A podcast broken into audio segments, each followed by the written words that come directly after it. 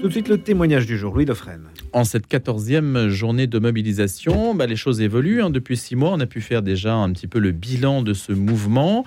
Et puis voir aussi que les choses bougent à gauche. Si les syndicats présentent toujours un front uni, ça se fissure du côté de la gauche entre Jean-Luc Mélenchon et la férule qu'il euh, exerce en quelque sorte sur la NUPES, mais dont il prédit la fin si jamais il n'y a pas d'unité pour les élections européennes. Et puis le fait que ça bouge un petit peu du côté du centre, avec euh, Bernard Cazeneuve par exemple, des initiatives qui sont prises pour essayer de se dégager de la tutelle mélanchoniste et de créer autre chose ou de retrouver un autre espace politique. Paul Melun va nous aider à y voir un petit peu plus clair, puisque lui veut libérer la gauche, qui serait donc en quelque sorte prisonnière.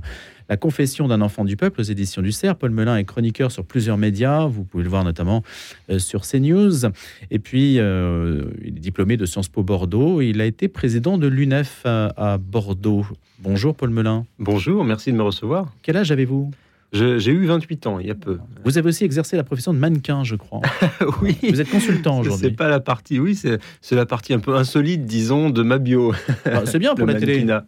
Oui, ça peut être utile, c'est aussi Ouais. un métier de l'image. Je raconte dans le bouquin de façon un peu facétieuse que j'aimais beaucoup aussi euh, le théâtre, le mannequinat, et il y, a, il y a une part de ça dans, dans la prestation télévisuelle avec le fond en plus. Et donc, C'est vous aimez la politique souhaitable. Oui, je m'y intéresse depuis, depuis jeune. Alors après, la, la politique, c'est ce que je dis dans le livre, c'est un peu imposé à moi, en tout cas à la gauche, euh, parce que je- je- j'explique dès les premières lignes du livre que la gauche est un rapport euh, affectif, familial, pour moi, Euh, mais je pense que je pourrais dire la même chose si j'étais de droite, c'est-à-dire qu'il y a dans notre conscience politique quelque chose qui est de l'ordre aussi du familial, de, de l'acquis et qui nous vient de nos parents. Donc c'est pour ça que j'ai voulu par ce livre ne pas avoir une, ne pas arriver par le concept, ne pas arriver par la théorie, mais arriver directement par l'émotion, l'émotion et, Et par l'histoire. et par l'histoire qui, qui sont que j'entremêle dans le livre avec des allers-retours bien sûr. avec de l'analyse hein, du monde politique tel qu'il est aujourd'hui. Dites-nous justement un petit peu du côté de l'héritage familial, comment avez-vous euh, débarqué à gauche, si je puis dire? Alors, ce qui est euh, assez amusant, c'est que c'est ce que j'essaie de montrer dans ce livre, c'est une épopée finalement à travers les gauches, parce qu'il y a plusieurs gauches, et ça rejoint votre point de tout à l'heure sur la férule de Jean-Luc Mélenchon sur la NUPES et ses différentes composantes. Euh, c'est que finalement, j'ai voyagé à travers la gauche. Mon père était euh, agriculteur biologique, et il était plutôt d'obédience, disons, anarchiste. Euh, il était un admirateur de Proudhon, de Bakounine. C'était vraiment voilà, les phalanstères. C'était une gauche assez euh, radicale, assez pétrie d'histoire aussi, assez cultivée. Dans quelle région de tendance France? révolutionnaire. Il était, on a, il avait une exploitation agricole du côté de Langon, dans le sud de la Gironde. C'était les Landes de Gascogne, terre plutôt sablonneuse, pas mal pour certains légumes. Donc euh, voilà, il était, il était plutôt comme cela. Et puis après, progressivement, bah, comme tout enfant devenu un peu plus grand, on s'affranchit de ses parents. Et j'avoue avoir vu les limites de la gauche révolutionnaire vers mes 15 ans. Euh, je suis intéressé à la littérature euh, de gauche, j'ai lu Jaurès, euh, j'ai étudié les biographies de, de Bloom, de Mendès France, et, j'ai vu une autre gauche se dévoiler, qui était, disons, une gauche qu'aujourd'hui on qualifierait peut-être par abus de langage de gauche de gouvernement. Et donc j'ai fait ce petit braquet. À mon père, je le raconte dans le livre, me, me traitait avec gentillesse quand même, mais de so- social traître, de social-démocrate. C'est Comme ça, c'était une insulte dans, la bouche de beaucoup de gens assez à gauche. Donc j'ai connu la nébuleuse de la gauche plutôt révolutionnaire. Après, j'ai connu la gauche dite de gouvernement. J'ai travaillé un peu à l'Élysée quand j'étais à Sciences Po, au service de presse. Après, j'ai rencontré euh, le président de la République, François Hollande, euh, après qu'il ait perdu, enfin qu'il n'ait pas pu se représenter, soyons précis, euh, au profit d'Emmanuel Macron. Vous les gratinez d'ailleurs sur le président normal. Oui, je l'ai gratiné un peu, mais je lui consacre quand même dans le livre un portrait assez tendre parce que euh, c'est quelqu'un pour qui j'ai une certaine sympathie euh, et je considère que même si je revois son quinquennat à l'aune de beaucoup de critiques, euh, il a su quand même unir la France pendant la période des attentats terroristes qui n'était pas une mince affaire. Il a sur le Mali, il a, il a, mené l'opération de façon, je dirais, plutôt juste et ça avait été reconnu à l'époque par par les habitants de Bamako lorsqu'il était allé. Donc tout n'est pas à jeter dans le bilan de François Hollande. Maintenant, il est vrai que, et c'est ce que je dis dans le livre, la gauche social-démocrate au pouvoir, et vous parliez de, de Bernard Cazeneuve dans votre propos, a déçu les électeurs de gauche. Et sur le lit de cette déception, la NUPES s'est créée autour de Jean-Luc Mélenchon. Donc finalement, c'est l'histoire d'un grand basculement que je raconte dans le livre, celui de la fin de l'hégémonie de la gauche de gouvernement sur le pays. Votre mère Et ma maman était plutôt d'une famille gaulliste, catholique. euh, est très enracinée. Et une des thèses de mon livre, c'est qu'il y a finalement, même si l'histoire les oppose, entre ce que moi je qualifie avec un peu de facétie de militantisme de la paroisse, c'est-à-dire cet engagement euh, chrétien de la proximité, de l'entraide, de la solidarité, de l'empathie, de l'humanité, euh, un lien avec ce que j'appelle le militantisme tout court, qui était un militantisme plutôt altruiste, plutôt destiné euh, aux caisses de grève, au partage, ça fait écho avec l'actualité. Et donc, il se trouve que, c'est d'ailleurs euh, à elles deux que je dédie ce livre, mes deux grands-mères, Yvonne et Suzanne, euh, l'une était plutôt communiste, athée, dans le Paris des années 30, 40, 50, et l'autre était plutôt provinciale, enracinée et catholique. Euh, et plutôt de droite, ou en tout cas gaulliste. Et je dis dans le livre que mon cœur rassemble ces deux grands-mères et euh, ce qu'elles étaient les rapproche aussi. Et finalement, à travers elles, j'en profite pour parler, pour faire une digression sur ce qu'était la France des années 50-60. Et je pense qu'il y avait des résonances très importantes, et bien avant, entre un gaullisme social, enraciné, patriote, euh, altruiste, et son homologue, si je puis m'exprimer ainsi, de gauche. Comment est-ce qu'on devient président de l'UNEF?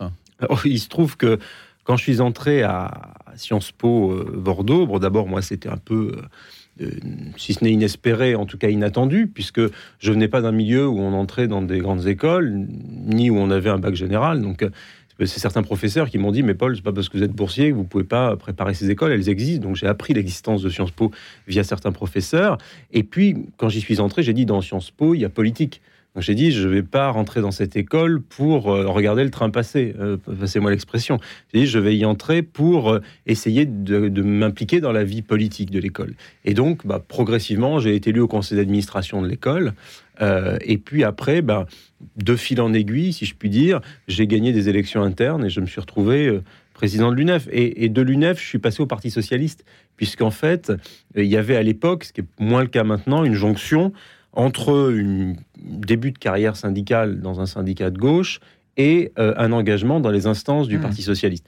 Depuis, Ce le sont Parti les socialiste prépas du PS, justement. On sait bien que l'engagement étudiant, c'est comme ça que ça fonctionne. D'ailleurs, ça fonctionne plutôt bien euh, dans le système des organisations politiques.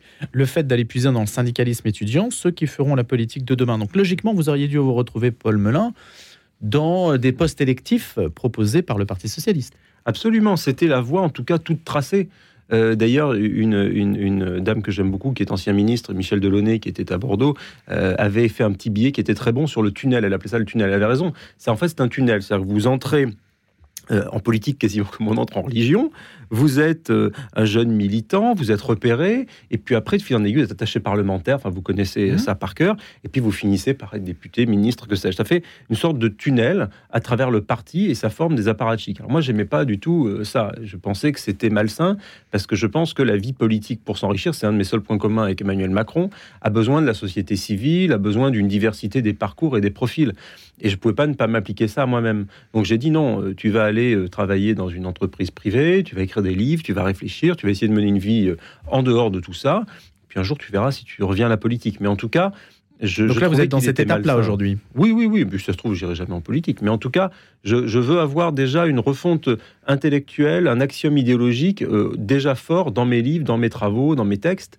Euh, avant de, songer à, m'engager. Souvent, les gens font le chemin inverse. Vous remarquez, euh, ils, ne, refondent pas le logiciel intellectuel idéologique, c'est-à-dire ce que je reproche à Olivier Faure, mais ils veulent gagner des élections. Alors, euh, faire passer l'opportunité, si ce n'est l'opportunisme, avant les idées, me paraît à tout le moins préjudiciable pour le débat public. Quelle chance donnez-vous à ce qui s'est passé à Montpellier, donc à, Montpellier, pardonnez-moi, puisqu'il y a deux L, donc le E euh, et est en français. Euh, donc, euh, ce qui s'est passé à Montpellier, donc avec cette tentative de refondation donc de la gauche plus ou moins centriste, et à ce que Bernard Cazeneuve veut faire avec la Convention. Quelle chance donnez-vous à ces espaces-là? Bernard Cazeneuve est un homme d'abord d'une grande qualité morale, intellectuelle, c'est un homme d'État, il l'a prouvé. Euh, il n'y en a pas beaucoup à gauche, hein, y compris euh, NUPES incluse et euh, gauche dite de gouvernement incluse. Maintenant, la difficulté, et vous l'avez un peu esquissé dans votre question, c'est l'espace politique de Bernard Cazeneuve. Quel est son espace politique?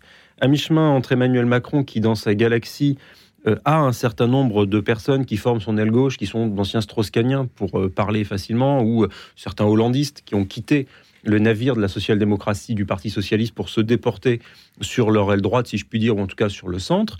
Et puis de l'autre côté de l'échiquier, Jean-Luc Mélenchon, dont effectivement la férule euh, lui, lui, lui, octroie une sorte d'hégémonie. Euh, c'est un peu négatif, mais est-ce que vous acquiescez à ce terme que j'ai employé Oui, j'ai bien aimé votre mot. Un petit peu facile. Enfin, un petit peu facile, un peu Jean-Luc Mélenchon est un homme qui, et c'est pas lui faire offense, il a fait une belle carrière là-dedans. D'ailleurs, je lui consacre un chapitre dans lequel je l'appelle Mélenchon mon idole. Donc, je, je, lui en veux pas, Jean-Luc Mélenchon. mais... Vous êtes assez sympa avec lui. Oui, oui, je l'épargne parce que c'est un homme qui est pétri de culture, euh, alors, il, a mal tourné, si je puis dire, ces dernières années, mais euh, c'est quelqu'un pour qui j'ai un certain respect. Et il a été premier secrétaire du Parti socialiste dans l'Essonne, il a été sénateur. C'est quelqu'un qui sait tenir ses congrès et, les gagner. Euh, et, par conséquent, il tient bien son poste à la NUPES.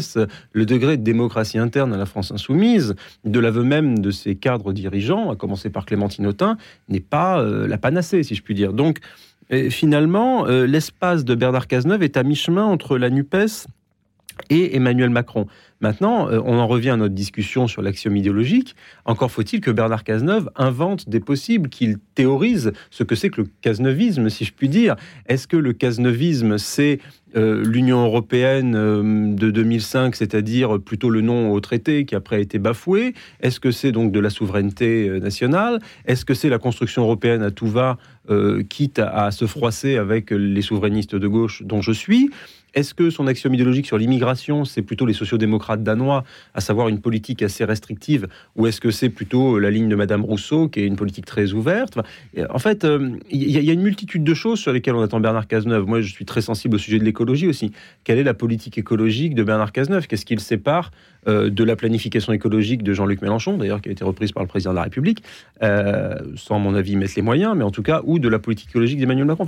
on ne sait pas tout ça. Donc, vous êtes d'accord avec le chef de l'État Paul Melun, vous êtes d'accord avec le chef de l'État quand il dit qu'il faut faire une pause dans les réglementations sur l'écologie en particulier? Bah, écoutez, je pense qu'il y a, je ne veux pas faire offense au président de la République, mais dans ces mots, il y a une forme de, de démagogie. C'est-à-dire que euh, le président de la République est très fort pour ça. Il reprend les mots de son opposition, des civilisations, etc. Là, il est à deux doigts de nous parler d'écologie punitive.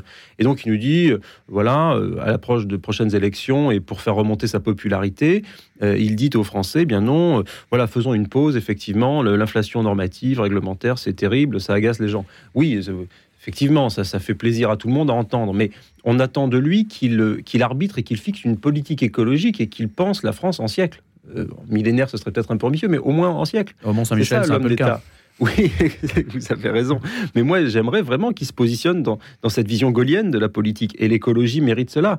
Quand vous voyez les enjeux immenses que soulève la question écologique, et là, pour le coup, la gauche a eu raison de s'en saisir, mais le président de la République, il devrait avoir normalement mille choses à, dire aux Français. Et c'est un peu comme... Euh, à l'aune de la révolution industrielle au XIXe siècle, lorsqu'on se posait la question de savoir si nous, ce que nous allions bâtir, ce que nous allions construire, nos réseaux de transport, euh, notre rapport au charbon, etc., etc. C'était une période, euh, disons, de comment dirais-je, d'exposition universelle, de grande réflexion sur le monde. C'est ça euh, l'enjeu écologique. Il ne faut pas le voir de façon rabougrie. Il faut se dire Comment va-t-on faire pour créer l'avion du futur? Est-ce que ce sera le, Solar Impulse, vous savez, cet avion euh, solaire? Est-ce que ce sera euh, je ne sais quoi d'autre? Est-ce que ça sera des énergies alternatives?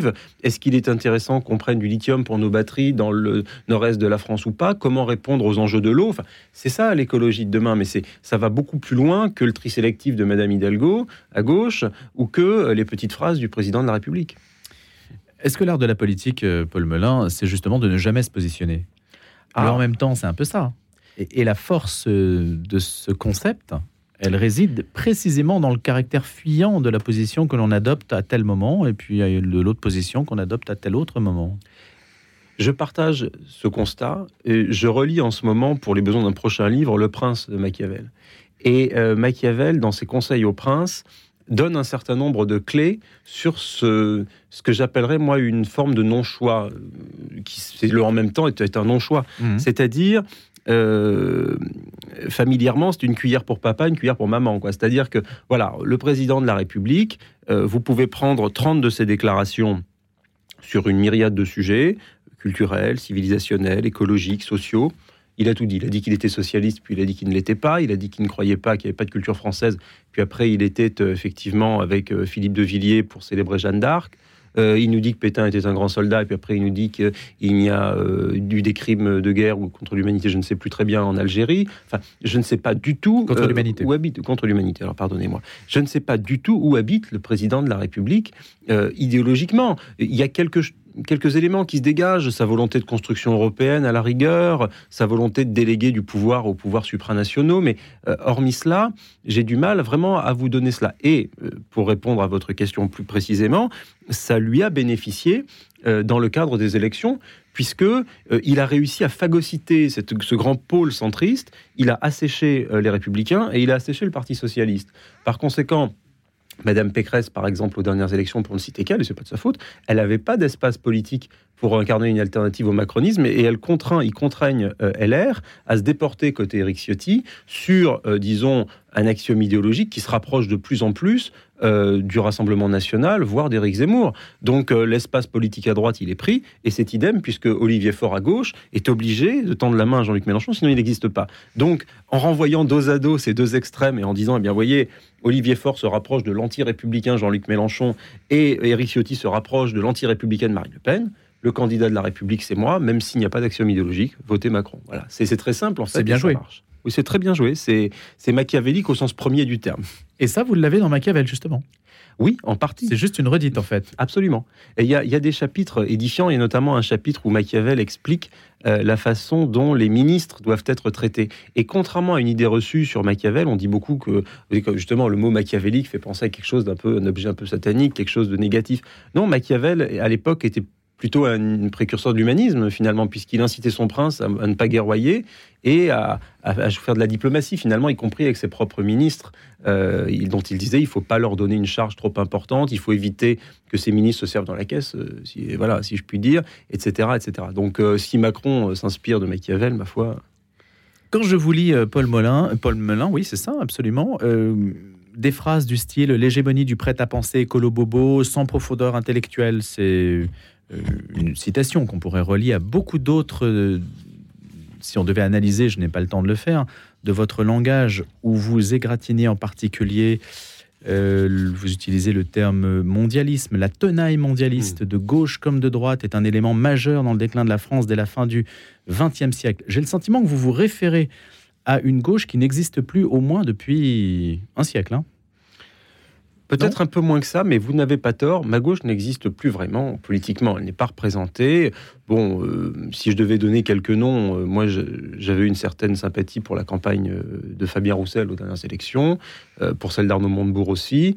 Bon, et puis finalement, celle d'Arnaud Montebourg a chuté, et donc je me suis rabattu sur Fabien Roussel. Mais en tout cas, cette gauche-là, elle, est minoritaire dans le paysage politique. Je daterai sa fin à, mai 68, la fin des années 60. Encore que, quand vous écoutez les discours de Georges Marchais euh, en, j'incite les, vos, auditeurs à le faire sur le site de l'INA, c'est très bien. Vous écoutez un discours de Georges Marchais en 1981, par exemple, sur l'immigration. Euh, Georges Marchais tient des propos euh, absolument incroyables. Il nous dit Je mettrai fin à l'immigration légale et illégale, nous dit Georges Marchais. Vous entendez ça aujourd'hui, même Fabien Roussel, il ne va pas aussi loin. à la rigueur, c'est Éric Zemmour ou Marine Le Pen qui vont aussi loin. Donc, il y a un glissement. Il y a un glissement constant du débat? Il y a, oui, il y a un glissement incontestablement. En tout cas, je crois qu'il y a eu une forme de paresse intellectuelle à gauche depuis 1983 et le tournant de la rigueur, euh, qui a consisté à transposer en bon français, voire même parfois non, d'ailleurs en globiche, euh, un certain nombre de, comment de normes et de valeurs issues de la gauche américaine. Et moi, je, le déplore parce que je pense que précisément, c'est pour ça que j'entends libérer la gauche de ses démons contemporains. Je pense que la gauche pourrait incarner euh, une réflexion, une pensée française, une gauche française. C'est un logiciel à inventer. J'essaie de mettre modestement ma petite pièce dans la machine de cette invention, mais en tout cas, c'est de dire bah, qu'est-ce que, quelle sera la gauche de demain finalement? Qu'est-ce qu'elle peut être face à ce qu'on appelle le wokisme? Euh, Je suis pas un anti-woke primaire, je suis plutôt quelqu'un de progressiste, je suis pour le mariage pour tous, etc. Mais euh, qu'est-ce qu'on peut inventer comme possible à gauche pour ressusciter cette gauche tout en la transformant? Merci beaucoup, Paul Belin, d'être venu nous en parler. Libérer la gauche, la confession d'un enfant du peuple aux éditions du CERF. Je rappelle que vous êtes consultant et chroniqueur sur plusieurs médias. Je vous remercie d'être venu nous voir ce matin. Merci beaucoup de votre invitation.